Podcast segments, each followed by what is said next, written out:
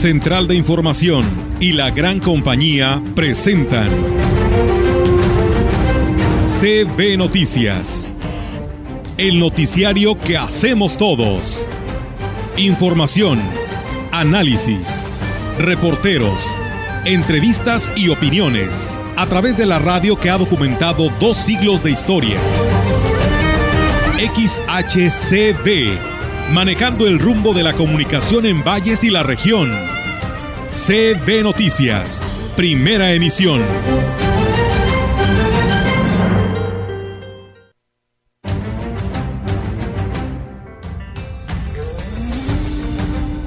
La vacunación es segunda dosis para niños de 5 a 11 años. A partir de hoy. No, también la vez pasada fueron 1.300. Ahorita esperemos que sea la misma dosis. También está la influenza.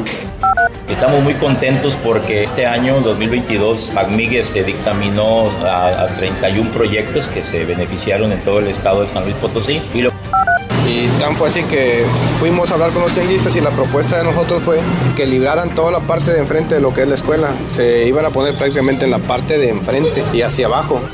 Reparaciones en el tema de, del ejército mexicano, ya ve que ahí es, es concreto, se va a realizar con concreto. Ya por ahí ya solicitamos el, el material y es lo que se va a aplicar concreto.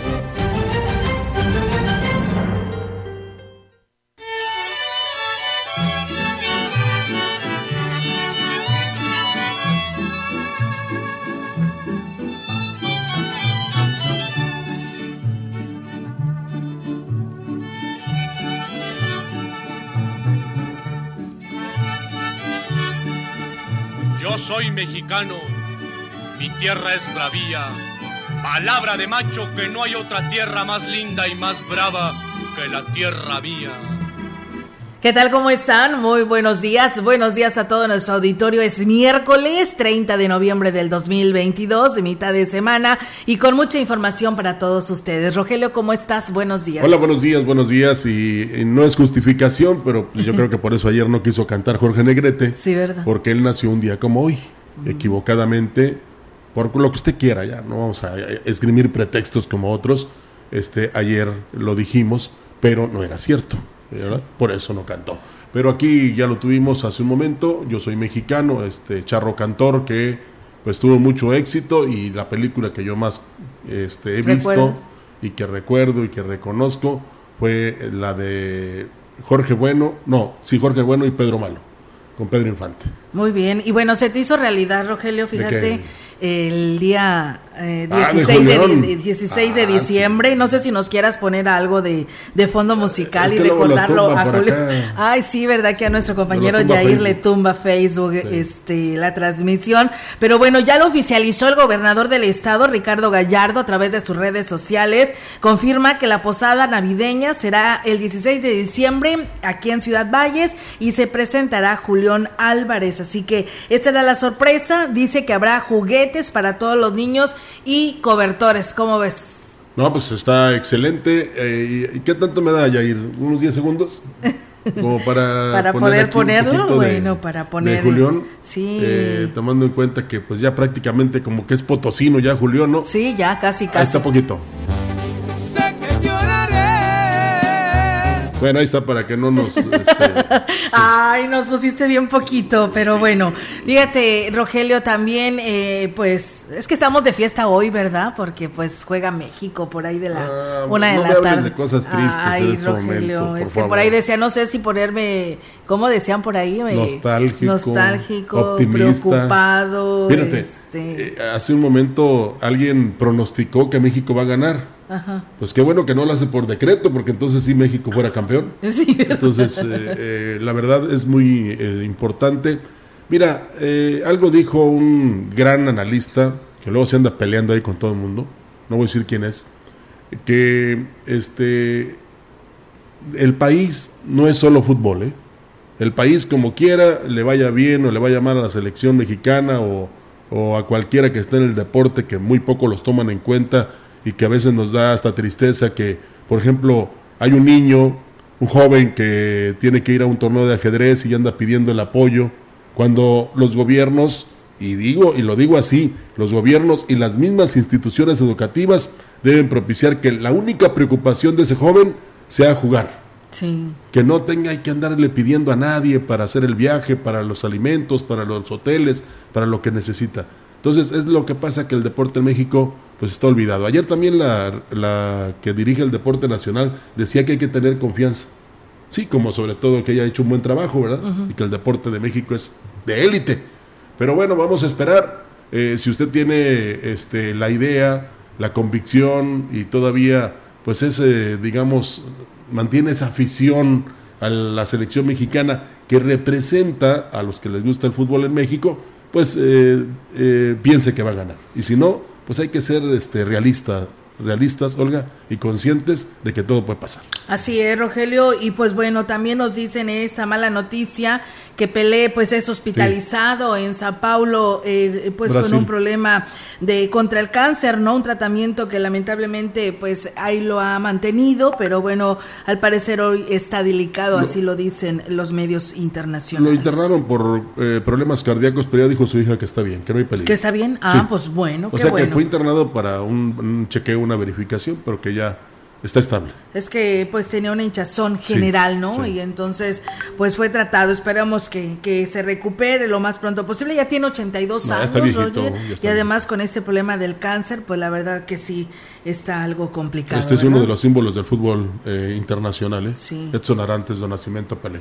Así es. Por cierto, esperamos que su escuadra quede campeona. Sí, la verdad. Y bueno, pues también, eh, Rogelio, pues eh, tanto insistir en el, lo que es el tratamiento, en lo que es la rehabilitación o la continuidad ah. de la obra allá en el norte residencial, en el libramiento ejército mexicano, pues ya por aquí nuestras compañeras nos han compartido algunas imágenes, ya arrancaron, retomaron estos trabajos a partir del día de hoy para todas aquellas personas que se manifestaban no inconformes por esta contaminación, porque pues había mucho polvo para los negocios de comida y todos en general que viven cerca de este lugar, pues bueno, ya Obras Públicas arrancó esta continuidad pues de esta rehabilitación. Qué bueno, excelente diría yo. Así es, y bueno, pues eh, eh, Rogelio, después de todas estas exclusivas que tenemos para ustedes, pues vamos a arrancar con toda la información, ¿no? Te faltó una nada más. A ver cuál. Anoche G Balvin, 150 mil personas estuvieron ahí en ese evento, por fin no llovió, y aparte el gobernador del estado, Ricardo Gallardo, eh, este, puso en marcha la iluminación del árbol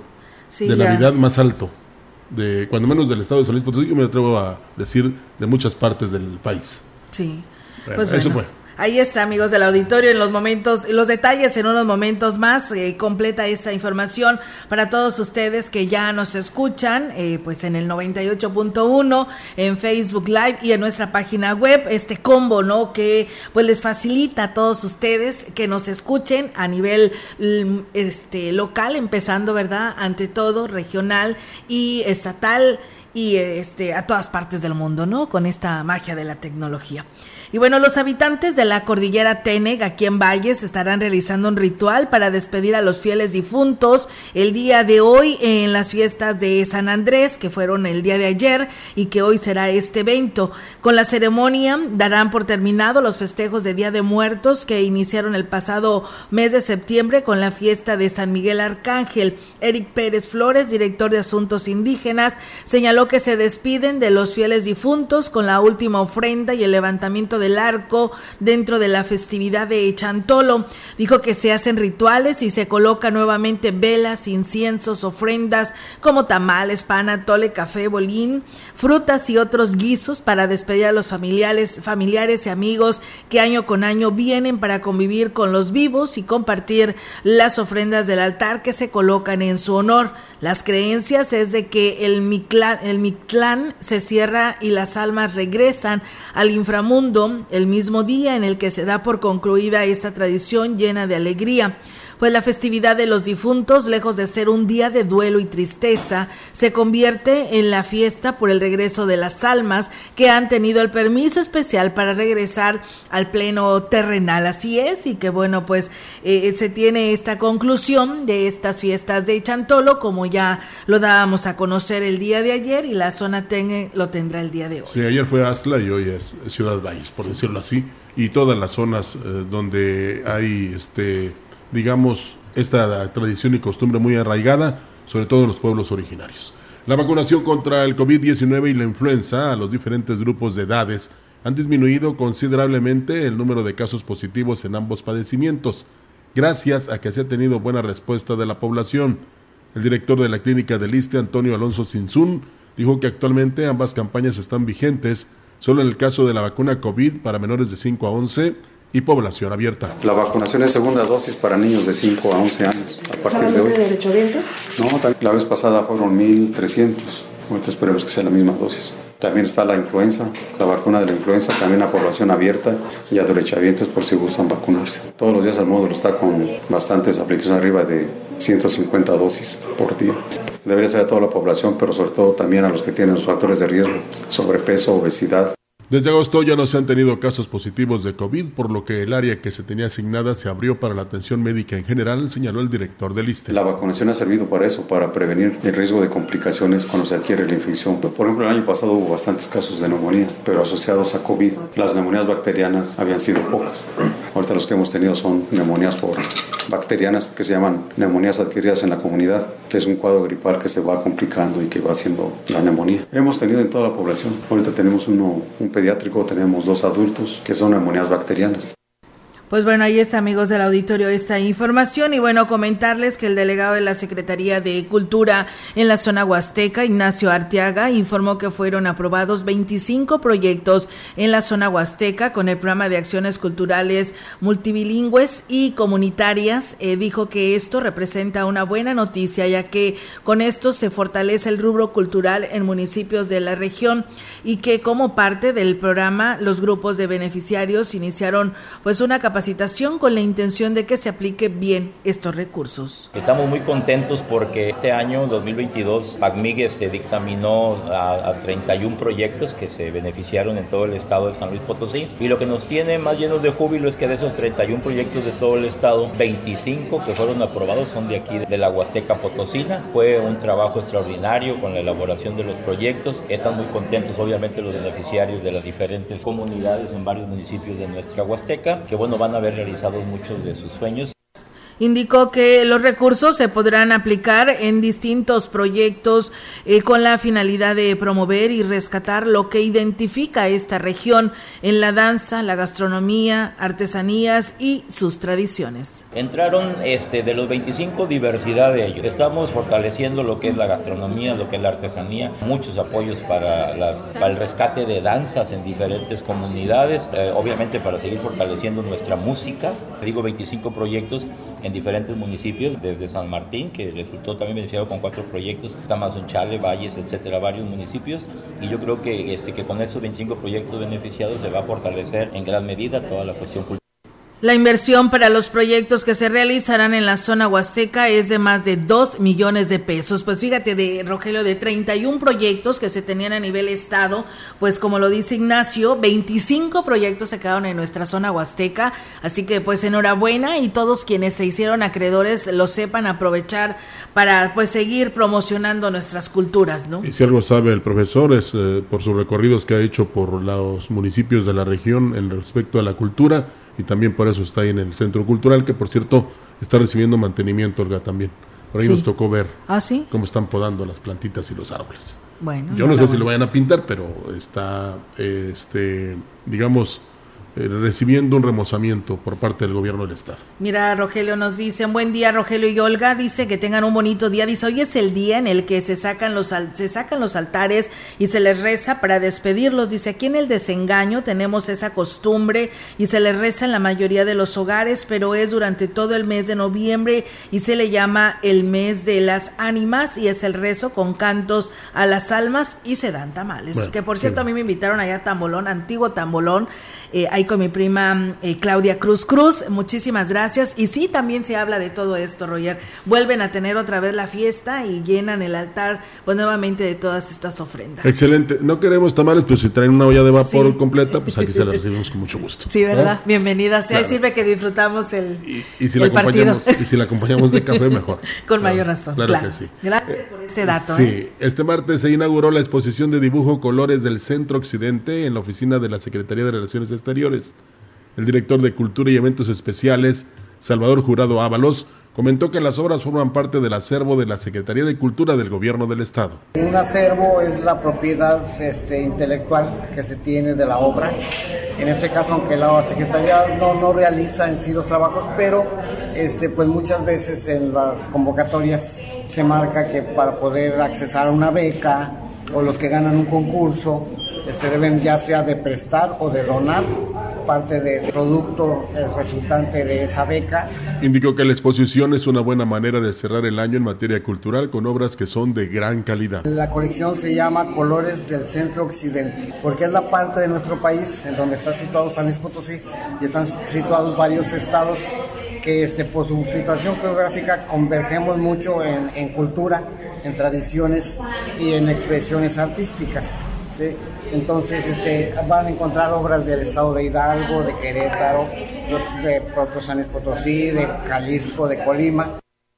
Pues bueno, ahí está, amigos del auditorio, este tema y pues estas actividades que se desarrollan también en las oficinas de relaciones exteriores. Comentarles que la Consejería del Alumnado de la Facultad de Estudios Profesionales realizará un homenaje a un emblemático personaje para los universitarios, sobre todo los egresados, ya que durante 25 años apoyó a los jóvenes fuera del campus. Pedro Nieves, mejor conocido como el Güero, no solo apoyaba a los jóvenes, sino que fue amigo y confidente de muchos, así lo afirmó el consejero alumno José Alberto Martínez. Al pequeño homenaje que la Consejería de Alumnos dará en memoria de Pedro Nieves Robledo, mejor conocido en la comunidad universitaria como el Güero, un personaje entrañable que durante más de 25 años apoyó no solamente vendiendo lonches, sino eh, regalando inclusive a quienes más lo necesitaban, alumnas y alumnos, eh, dando consejos, estando al pendiente, una persona que deja una gran huella en la universidad. Y bueno, el homenaje se estará realizando el día de hoy a las 14 horas en la sala de exposiciones de la biblioteca. Pues enhorabuena, ¿no? Por eh, aún recordarlo. También el Cebetis 46, Rogelio, está llevando a cabo la presentación de prototipos y proyectos de emprendimiento en su etapa local por alumnos del Cebetis 46. Así que los detalles se los estaremos dando más adelante. Por lo tanto, pues ahí está la exhibición de todos estos grandes proyectos que, si tú recordarás, por aquí aquí han este, desfilado en los espacios de la programación de la gran compañía en Mesa Huasteca, en, lo que es el espacio de noticias, donde nos hablan de todos ellos, que porque ahorita es local, pero luego se van a lo nacional, a lo estatal, a lo nacional y terminan en lo internacional. Así que enhorabuena y los mejores de los éxitos para todos ellos que llevan a cabo este trabajo. El mejor premio que podrían recibir es que la iniciativa privada los apoyara precisamente para este, patentar estos proyectos, ¿verdad? Y que tuvieran, eh, digamos, excelentes ventas a nivel nacional e internacional. Eso en el Cebetis. En lo que se refiere a la universidad es que el señor, este, el güero, era muy buena onda. Sí. O sea, les daba, cuando no traían dinero, les daba sus lonches a los muchachos. Ojalá que su familia siga la tradición, ¿verdad? Y los ayude. Y este, eh, hace días también fue homenajeado, o mejor dicho, se le permitió a un señor entraron a un partido donde jugaba el Everton allá en la liga inglesa, Olga, y decían, ¿por qué motivo? Incluso le, permitieron que este, ejecutara un penalti y metiera el gol, pero se hizo porque, y todo el público lo aplaudió y todo el equipo y lo saludaron, porque este señor les lleva de comer a los refugiados en Ucrania. O sea, los que no tienen que comer en Ucrania, él les lleva por su cuenta. Y por eso fue homenajeado. Mira. Eh, lo que él se me hace realmente extraordinario. Extraordinario, sí. Pues mira, fíjate que también aquí en lo local siempre es importante, ¿no?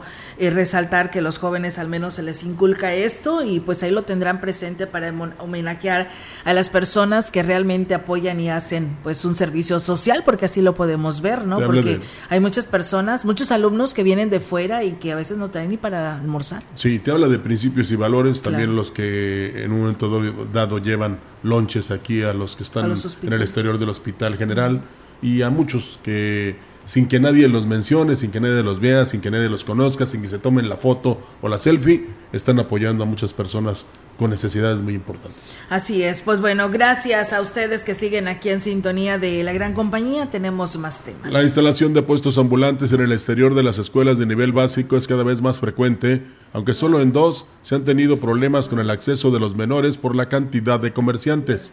El director de comercio, Mario Reyes Garza, dijo que la mayoría se instala durante la hora de salida de los menores y el acuerdo que se hizo fue que lo hicieran en la acera de enfrente para evitar conflictos. Y tan fue así que fuimos a hablar con los tianguistas y la propuesta de nosotros fue que libraran toda la parte de enfrente de lo que es la escuela. Se iban a poner prácticamente en la parte de enfrente y hacia abajo. Esa fue la propuesta que nosotros quedamos con ellos y ese día accedieron, ¿verdad? Igual habría que retomar el tema si, si volvieron a reincidir. Fíjate que el problema que hubo este, fue aquí en la Graciano Sánchez también, pero ahí también ya fuimos y lo reubicamos que libren totalmente la entrada. La comunicación con los directivos de las escuelas es directa y hay coordinación con la corporación municipal para vigilar que haya orden y hasta el momento ha funcionado, agregó el encargado, o sea, el director de comercio. Tenemos más noticias para que los bulevares de Ciudad Valles cuenten con iluminación adecuada. El gobierno del estado dotará de más de 500 lámparas al ayuntamiento de David Medina Salazar para combatir el rezago que existe en este rubro. El director de Servicios Municipales, Daniel Berrones Pérez, dijo que espera contar con el material en los próximos días y que la colocación estará a cargo de la presente administración. El gobierno del estado nos va a apoyar para todos los bulevares este, poner luminarias nuevas. Nosotros lo que nos ayuda, además de que va a lucir más iluminado todavía el bulevar, es que esas luminarias que existen ahí las vamos a poder colocar en, en otros puntos importantes, ¿no? Por ejemplo, el tema que hemos traído de las periferias de las escuelas, eh, accesos eh, principales, paradas de autobuses, lugares donde la gente transita más por las noches. Indicó que las lámparas que sean retiradas y que aún estén en buenas condiciones serán utilizadas para iluminar otros sectores. a nosotros en cuanto nos las traigan, nosotros ponemos a trabajar, pero yo creo que es un tema que se irá eh, solventando con el paso de, este, este, de, este, año. Las especificaciones las desconozco, únicamente nos pidieron el tema de, de cuántas ocupamos, por ahí en, los bulevares, todo lo que comprende Valle de Verde, México Laredo y por ahí el antiguo libramiento son 520 luminarias. El funcionario se refirió también a la falta de alumbrado en el puente vehicular de la colonia Juárez y aseguró que se tendrá el llamado a la población. La verdad no tenemos conocimiento de eso. Hoy me he hecho una vuelta de la noche y ya por ahí esperemos, como es un, acceso, un lugar muy transitado, pues, pues, esperemos a ver si lo resolvemos pronto. Ahí es un tema que incluso por ahí nos comentaron de una luminaria específicamente, de los reflectores que se pusieron en, para iluminar así de colores en el puente, que fueron vandalizados pues bueno, ahí está, amigos del auditorio, esta información. Saludos allá al profe Jesús Navarrete, que nos dice, hola, saludos desde la escuela primaria Rafael Ramírez del barrio Cuayo, en Tancanguis. Dice, aquí estamos en la Brigada 5 impartiendo los talleres. Excelente su noticiario. Muchas gracias, profe, por este saludo. Gracias a Leonel García, que también nos saluda aquí a Valles. Apolinar Cruz dice, Olga Rogelio, saludos desde Axla de Terraza. Siempre los escucho y soy originario del desengaño. Pues muchas gracias por escucharnos. Y bueno, también otra persona nos llamó, Rogelio, se llama José Hernández, de aquí de Ciudad Valles, y nos dice que eh, pues deberíamos de aclarar porque la posada que anuncia el gobernador Ricardo Gallardo no es posada, porque la posada tiene otro significado. Eso lo sabemos de antemano y lo tenemos bien claro que existe la posada tradicional de la iglesia o la que pues bueno en su momento llevan los peregrinos y pides posada. Sabemos el significado de esto, pero pues bueno, así la han calificado todos los ayuntamientos y no es de ahorita, todos los gobiernos de que un festejo de estos le llaman posada y el encendido del pino y pues bueno, así lo estamos calificando también nosotros. Nos dicen, oiga, pero ¿por qué se gasta tanto dinero en estas festividades? ¿Por qué no ayudan a personas de escasos recursos? Se les está ayudando, hay ayuda para todos, el gobierno federal está ayudando a todos, el gobierno estatal está dando su despensa, sus apoyos económicos y hay para todos, pero bueno, si no hace nada el gobierno del estado, si no hace el gobierno municipal, ¿por qué no lo hace? Está como el caso de Chantolo, ¿por qué gastó tanto dinero habiendo tanta necesidad? Siempre habrán estos comentarios, Roger, con respecto a que si lo haces, ¿por qué no lo haces? ¿No? Entonces, la verdad es muy difícil y complicado darle una respuesta positiva a todos ellos y que todos estén felices y contentos. Sí, por eso siempre he dicho, tienen razón y no, eh, mire, para que no nos compliquemos tanto, vamos a llamarle fiesta navideña, ya, ya, ya, y nos quitamos de eso, ¿eh? ¿verdad? No, pues, eh, pues es que ellos así lo dicen, es Me acordé, de, de un, pues, de algo que me comentaron hace muchísimos años mis eh, antepasados. de que había una persona que construyó, se lo voy a platicar rápidamente, construyó una casa y pasaba, no hombre, está bien fea esa fachada, y la cambiaba. Y así, eh, ¿sabes qué hizo? Una casa giratoria. Así es que pasaba un cuate, la criticaba, le volteaba la fachada. Pasaba otro, le volteaba la otra fachada. La otra fachada. Y eso muchos lo, lo calificaban de locura, pero él les dio gusto a todos. Y quedaron contentos. Pues fueron felices para siempre. Así, así es. Y bueno, vamos a lo positivo. Mira, nos, eh, nos pide nuevamente nuestra compañera Ofelia, a pesar de que está de vacaciones, nos pide un saludo para los habitantes de allá de Aguapuerca, en el municipio de Gilitla.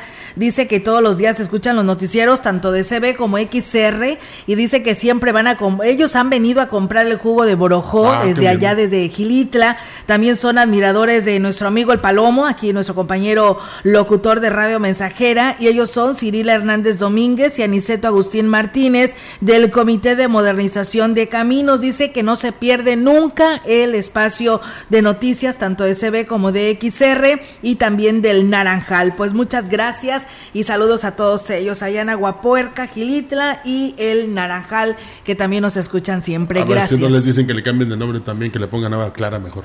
Vamos a así se llama la comunidad Aguapuerca. Saludos. ah, bueno, ¿verdad? Sí, tienes toda la razón. pues bueno, vamos Vamos a pausa y regresamos.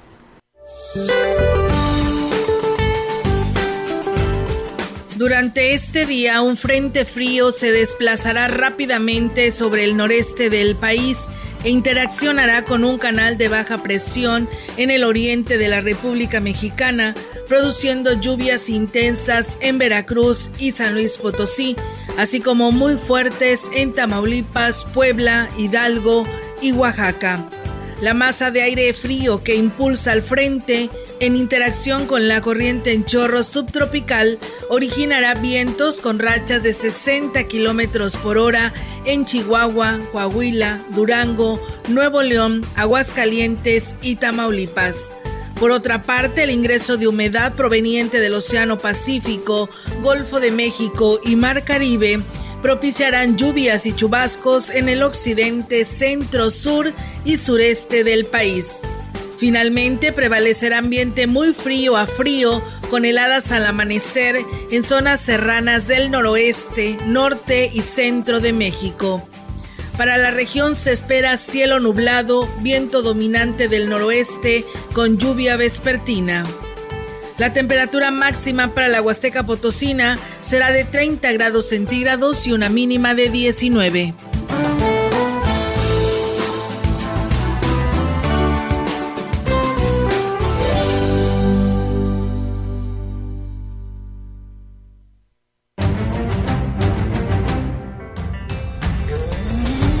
El contacto directo 481-382-0052 mensajes de texto y WhatsApp al 481-113-9890 y 481-113-9887. CB Noticias. Síguenos en Facebook, Twitter y en lagrancompañía.mx.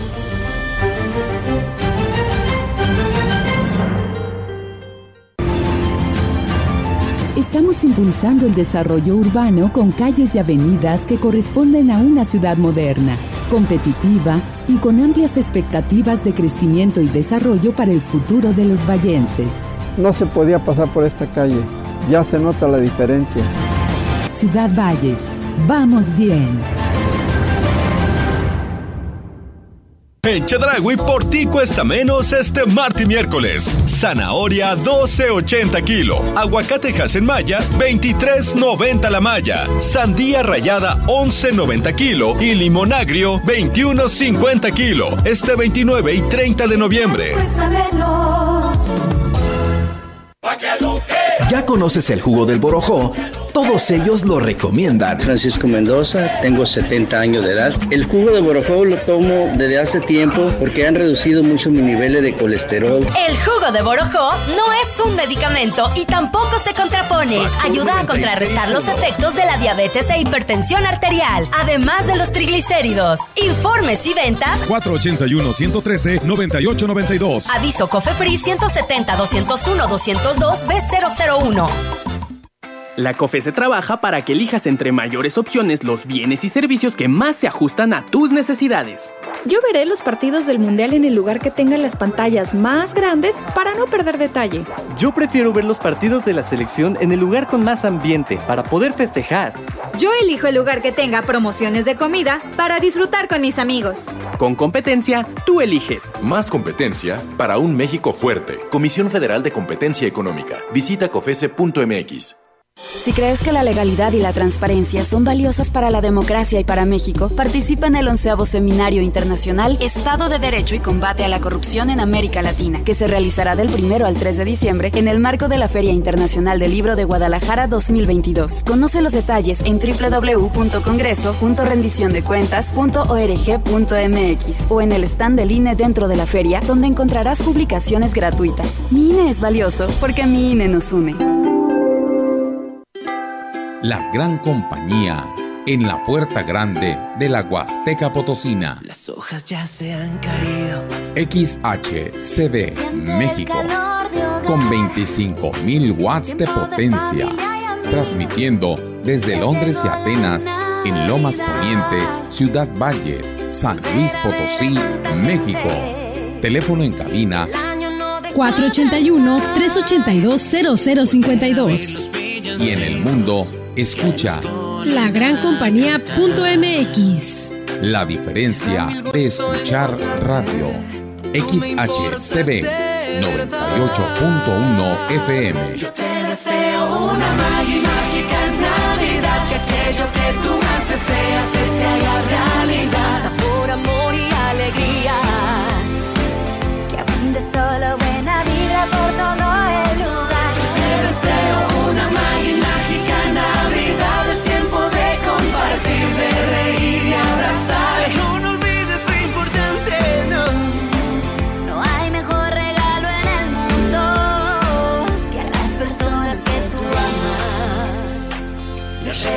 regales unas palabras que vengan del corazón. Las palabras del corazón.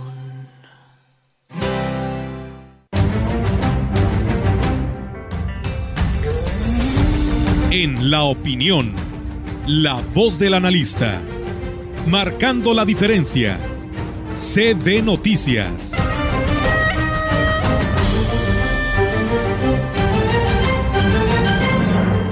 Así es, amigos del auditorio, y pues bueno, tenemos al maestro Marco Iván Vargas, es miércoles y lo tenemos en el segmento de la opinión y el cual le damos la bienvenida. ¿Qué tal amigas y amigos de la gran compañía? Es un enorme gusto, como siempre, darles la bienvenida y saludarles por este medio. Hoy quiero compartir con ustedes una reflexión a propósito de una pregunta que se me hizo hace unos días. Una vez alguien me preguntó, ¿qué era lo que hacía o qué es lo que definía a un buen gobierno?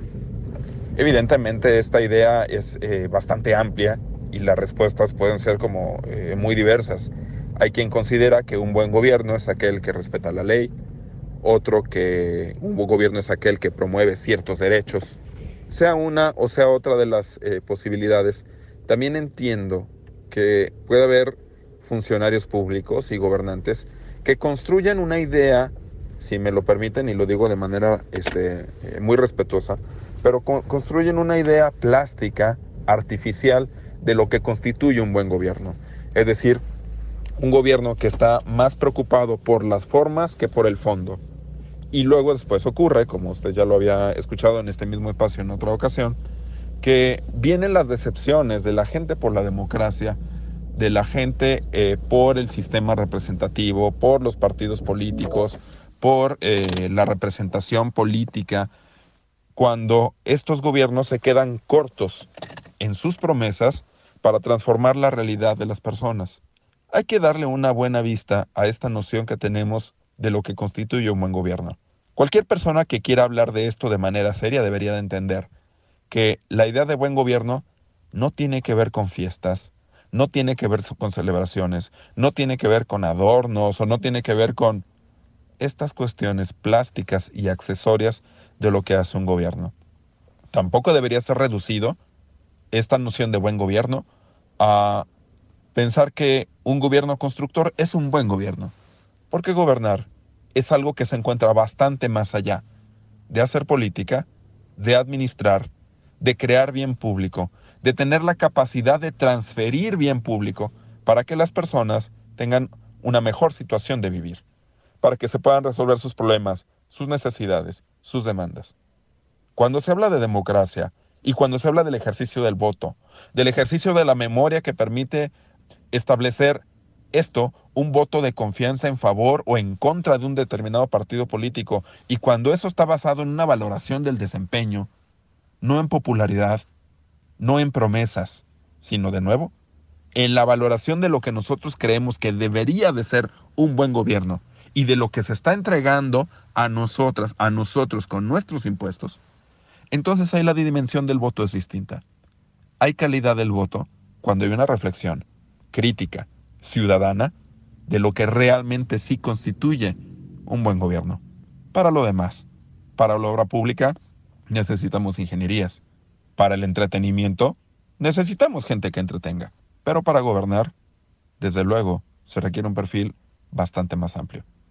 Muchas gracias, nos escuchamos en la siguiente ocasión. Como que varios sintieron que les pisaron Sí. el dedo chiquito, ¿verdad? Muy cierto lo que dice el maestro, ¿no? Aunque dice la respuesta es muy extensa, yo creo que nos lo resume y muy bien, ¿no? No Así sé de que, quién me acordé.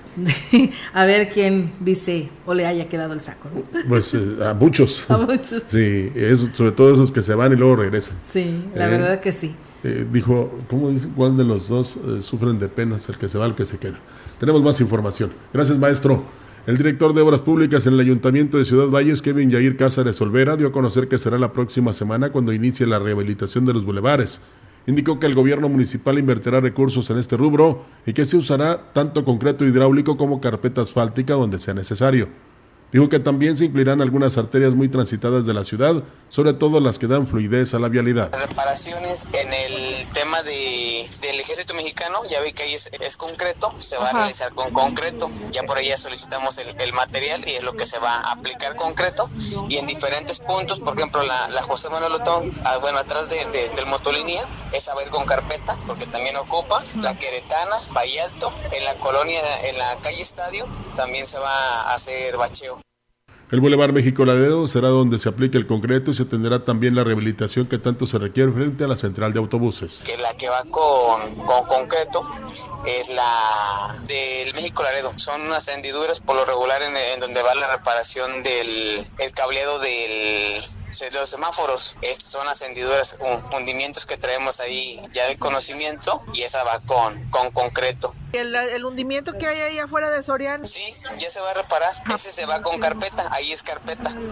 Pues bueno, espera, bueno, al menos ya se le informó, ¿no? Ya lo tiene ahí el, el director de Obras Públicas, el dato específico sobre este cráter que está frente a la central de autobuses, que era irá con concreto hidráulico, pero ya, eh, ingeniero Kevin, urgente este, esta rehabilitación porque no queremos decir que se los dijimos si llega a suceder un accidente de resultados fatales. El presidente municipal de Valles, David Armando Medina Salazar, pues dio a conocer que repararán los parquímetros y que esta semana se estarán reuniendo con representantes de la empresa para acordar las acciones a realizar.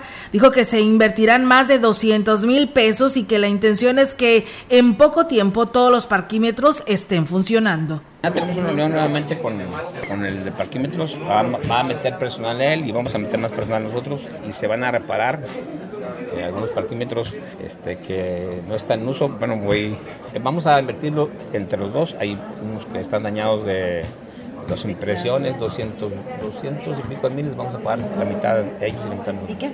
En lo que respecta al uso que se le da al recurso que se obtiene por este concepto, el alcalde también informó. Digo, estamos utilizándolo para diferentes actividades. Ya se mandó a hacer la nomenclatura, no ha llegado. Ahorita voy a preguntar. Y vamos a iniciar una campaña de reparación de todas las rampas y construcción de los que no existen.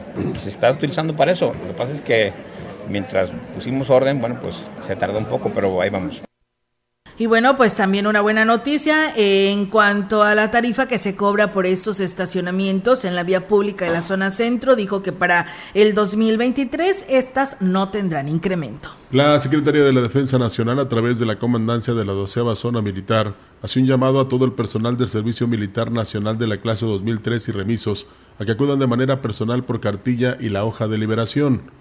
El llamado es para los jóvenes de los 20 municipios de la Huasteca que hicieron el trámite para el Servicio Militar Nacional en las instalaciones del 36 Batallón de Infantería en los meses de enero y febrero del presente año. El horario en el que pueden acudir es de 8 de la mañana a 1 de la tarde, los días 3, 4, 10, 11, 17 y 18 de diciembre de 2022. Es importante que los interesados acudan con el recibo de cartilla de identidad del Servicio Militar Nacional que fue entregado a cada uno al momento de realizar el trámite.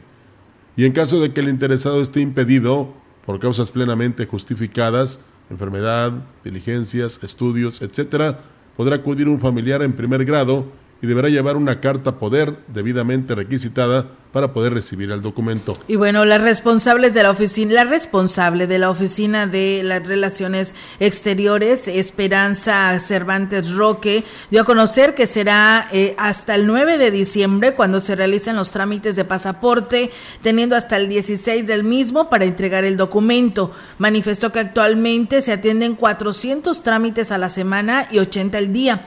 En estos momentos todavía hay citas disponibles, por lo que hace la invitación a quien requiera el documento para que lo solicite. De lo contrario, tendrá que esperar hasta enero del 2023. Quiero dar un anuncio, ¿verdad?, a toda la ciudadanía que hasta el 9 de diciembre vamos a estar tramitando citas aquí en esta oficina de enlace de Ciudad Valles. El 9 de diciembre es viernes, va a ser el último trámite y la oficina va a permanecer abierta todavía hasta el 16 de diciembre para que vengan a recoger su pasaporte. Y además, pues bueno, pidió que, quienes realizaron este trámite acudan a recogerlo en tiempo y forma y dijo que deben de estar al pendiente para que acudan cuando se les indique. Es muy importante que vengan, que acudan, porque si no vienen por su pasaporte, el pasaporte todos se van a ir a resguardar a la oficina de Delegación San Luis Potosí y no va a haber manera de podérselos entregar porque se cierra la oficina hasta el 2023, primeramente Dios, el 2 de enero es cuando se abre y y pues se piden los pasaportes. Tenemos una temporada anual donde somos oficina de enlace y esa temporada es ya vacacional.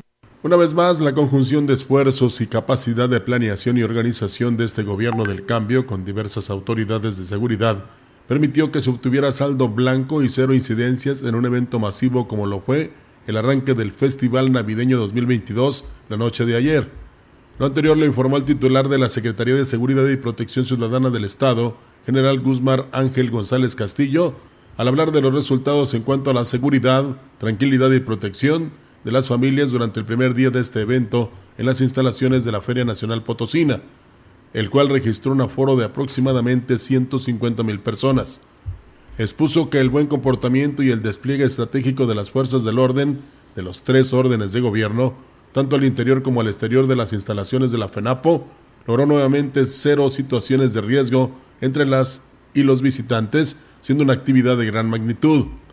De igual manera, González Castillo dio a conocer que a la par de establecer vigilancia preventiva en este evento, que se prolongará hasta el 6 de enero, se dará continuidad al plan operativo otoño-invierno 2022, que contempla otros esquemas de seguridad, como los dispositivos Aguinaldo Seguro, Bienvenido Paisano, Navidad Segura y Año Nuevo Seguro.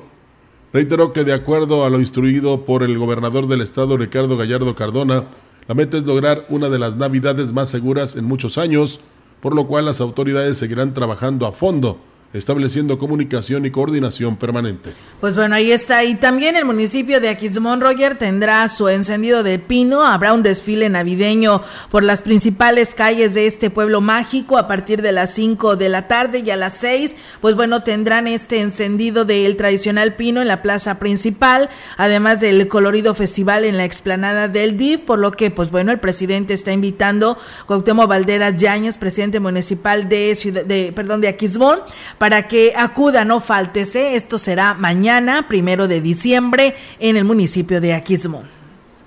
Bueno, pues ahí está la invitación para los aquismonenses y a los que quieran ir también a este encendido sí. y a este desfile. Nos vamos Así es, a pausa. Gracias a la mesa Leti Corona, Esteban Briseño que nos saluda desde Matamoros, a todos ustedes que también por aquí nos están escuchando, a Venancio Salinas desde Estados Unidos que también está saludándonos en esta mañana aquí en este espacio de noticias. Pausa y regresamos. El contacto directo 481-382-0052. mensajes de texto y WhatsApp al 481-113-9890 y 481-113-9887. CB Noticias. Síguenos en Facebook, Twitter y en lagrancompañía.mx.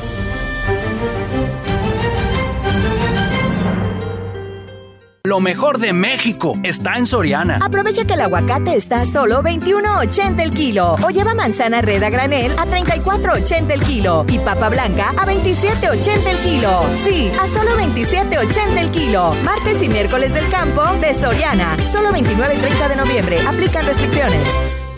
En Duque Construmercado tenemos descuentos todo el año. En materiales para construcción encontrará los más nuevos sistemas constructivos como tabla roca, Duroc, metales, tornillería, pastas y cintas, casetón, placas y molduras de unicel, Armex, cemento, cal, yeso y varilla, tubo de cartón para cimbra, madera y triplay. Te esperamos en Duque Construmercado, desde los cimientos hasta el acabado. No caigas en las frágiles redes de la publicidad. Mejor anúnciate de manera integral en XHCB La Gran Compañía. La más sólida y completa plataforma de transmisión. Un combo publicitario que pocos pueden ofrecer. Frecuencia modulada. Nubes Facebook. Twitter. Instagram. Spotify. Todo en un solo paquete. Llama 481-113-9887. Los nazis crearon las metanfetaminas para convertir a sus soldados en seres incansables y deshumanizados. Bajo su efecto, el ejército nazi inicia la peor guerra de la historia y crea los campos de exterminio. Hoy el cristal se usa para controlar la mente de jóvenes que buscan placer y la de jornaleros y maquiladores que buscan energía para trabajar día y noche. Busca la línea de la vida. 800-911-2000. Para vivir feliz, no necesitas meterte nada. Gobierno de México. En la Cámara de Diputados legislamos en beneficio de nuestro país. Acatamos la constitución política para construir leyes acordes a la realidad nacional. Las diputadas y los diputados trabajamos con respeto a la diversidad y el diálogo para el desarrollo de oportunidades en cada rincón del país. Porque México eres tú. Legislamos para todas y todos. Cámara de Diputados, Legislatura de la Paridad, la Inclusión y la Diversidad.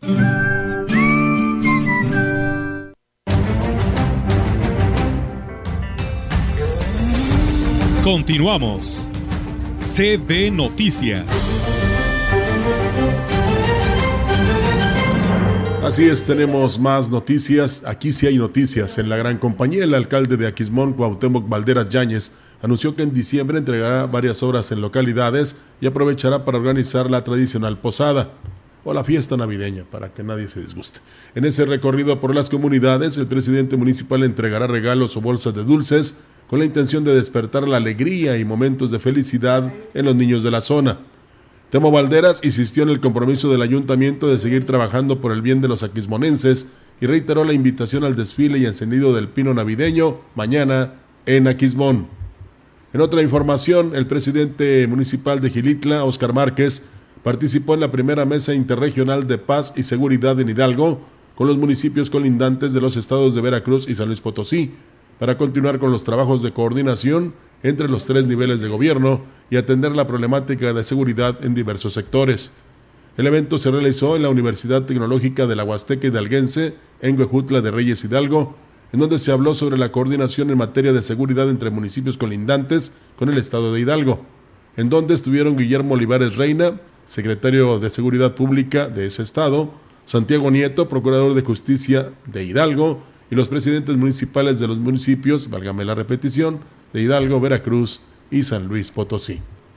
En más información, el ingenio Plan de San Luis, ubicado en el ejido La Incada, arrancó ayer su zafra 2022-2023 con una misa donde participaron los trabajadores del Grupo Piazza y donde se proyectó un video por parte del gerente de la empresa, el contador público Cayetano Ortiz Hernández, donde resalta el reto que hoy se tiene ya que es un paso fundamental para ser los mejores. No es suficiente contar con la mejor maquinaria, sino con los mejores trabajadores para dar buenos resultados. Por lo que se tiene pronosticado que para el 2 de diciembre el ingenio estaría recibiendo la materia prima para arrancar con la producción de azúcar. Cabe mencionar que conforme pasan los días, los ingenios del agua azteca potosina, que son cuatro, se preparan para tener su arranque oficial y provocar el movimiento económico que como cada año sucede.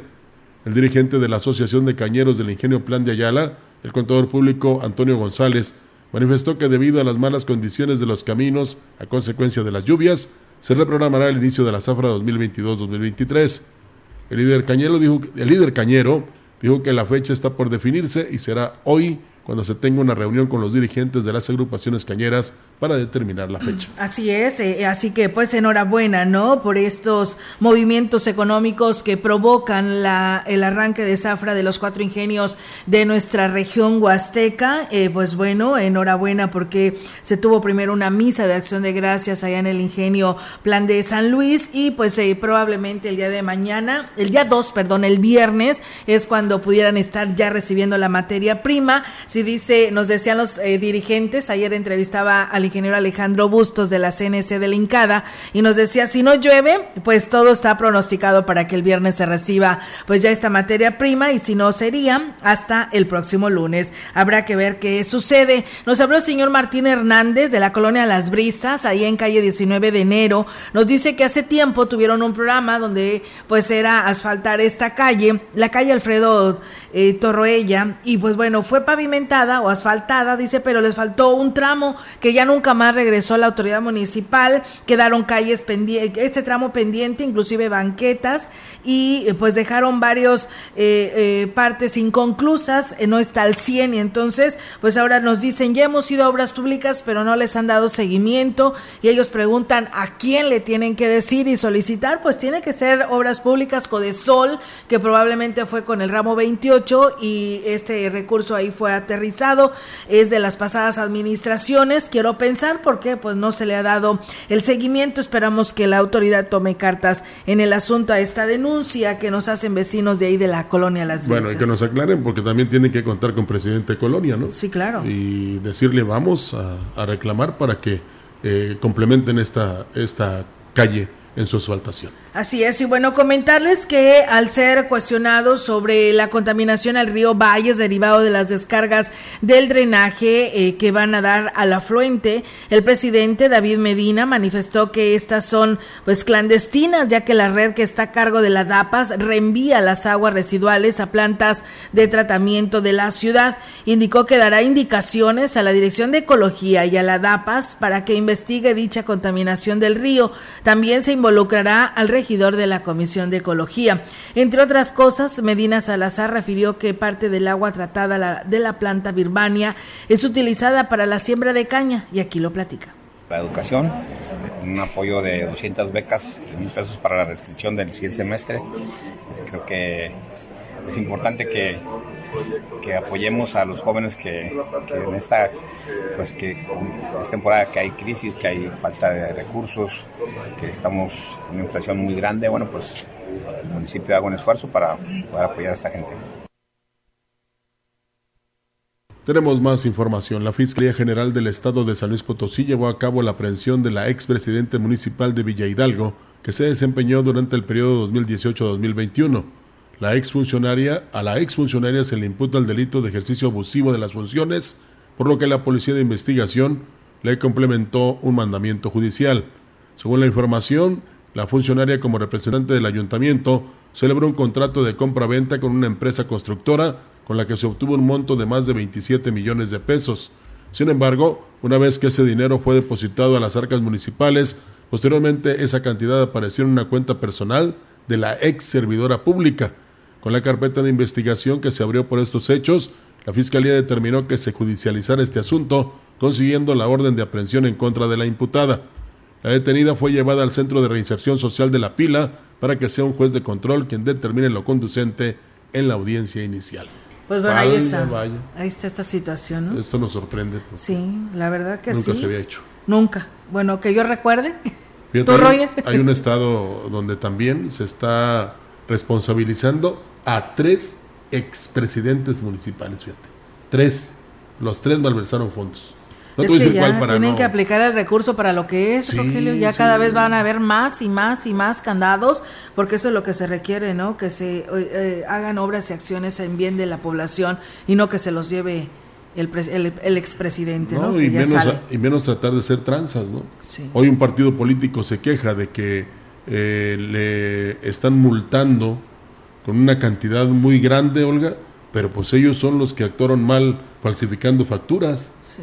y entonces tienen que pagar porque hay un organismo fiscalizador y luego ya salen con que es una venganza. No, pórtense bien y no habrá ni venganzas ni malos este, entendidos. Así es, y bueno, pues esta lamentable noticia, Roger, eh, de ayer por la noche, un hombre murió tras perder el control de la unidad que manejaba por la supercarretera y chocar contra la caseta de cobro de Rayón. El accidente ocurrió la noche de ayer debido a la falta de precaución y por guiar, a velocidad inmoderada. De acuerdo a los primeros datos, se informa que el conductor de una camioneta color gris Jeep Cherokee chocó contra la caseta de cobro, la unidad volcó y él se salió por la ventanilla siendo aplastado por la unidad.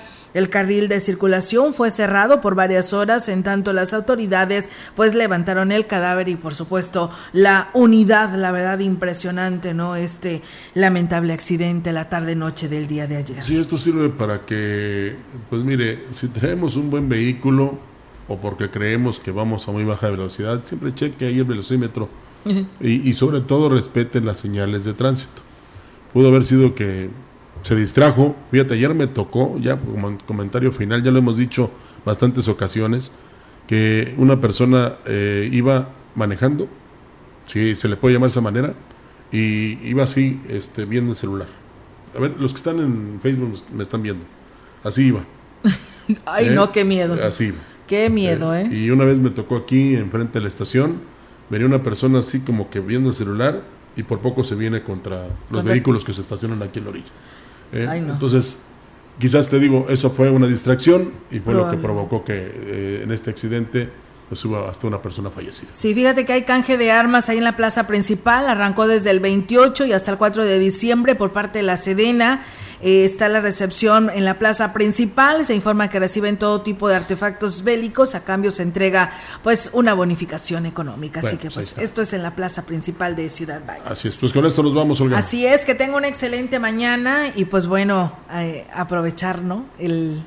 Vamos a estar en las noticias, Yair y yo, y va a estar el fútbol de Radio Mensajero. Yo, yo voy a poner la programación más, más fea. Te toca, te toca, ah, oh, No, te- no es cierto. Te toca estar aquí. ¿Qué crees? Sí, pero insisto, no todo es fútbol. Hay mucha gente que le gusta la música, la buena programación, las noticias. Y es más, le, le hago una sugerencia.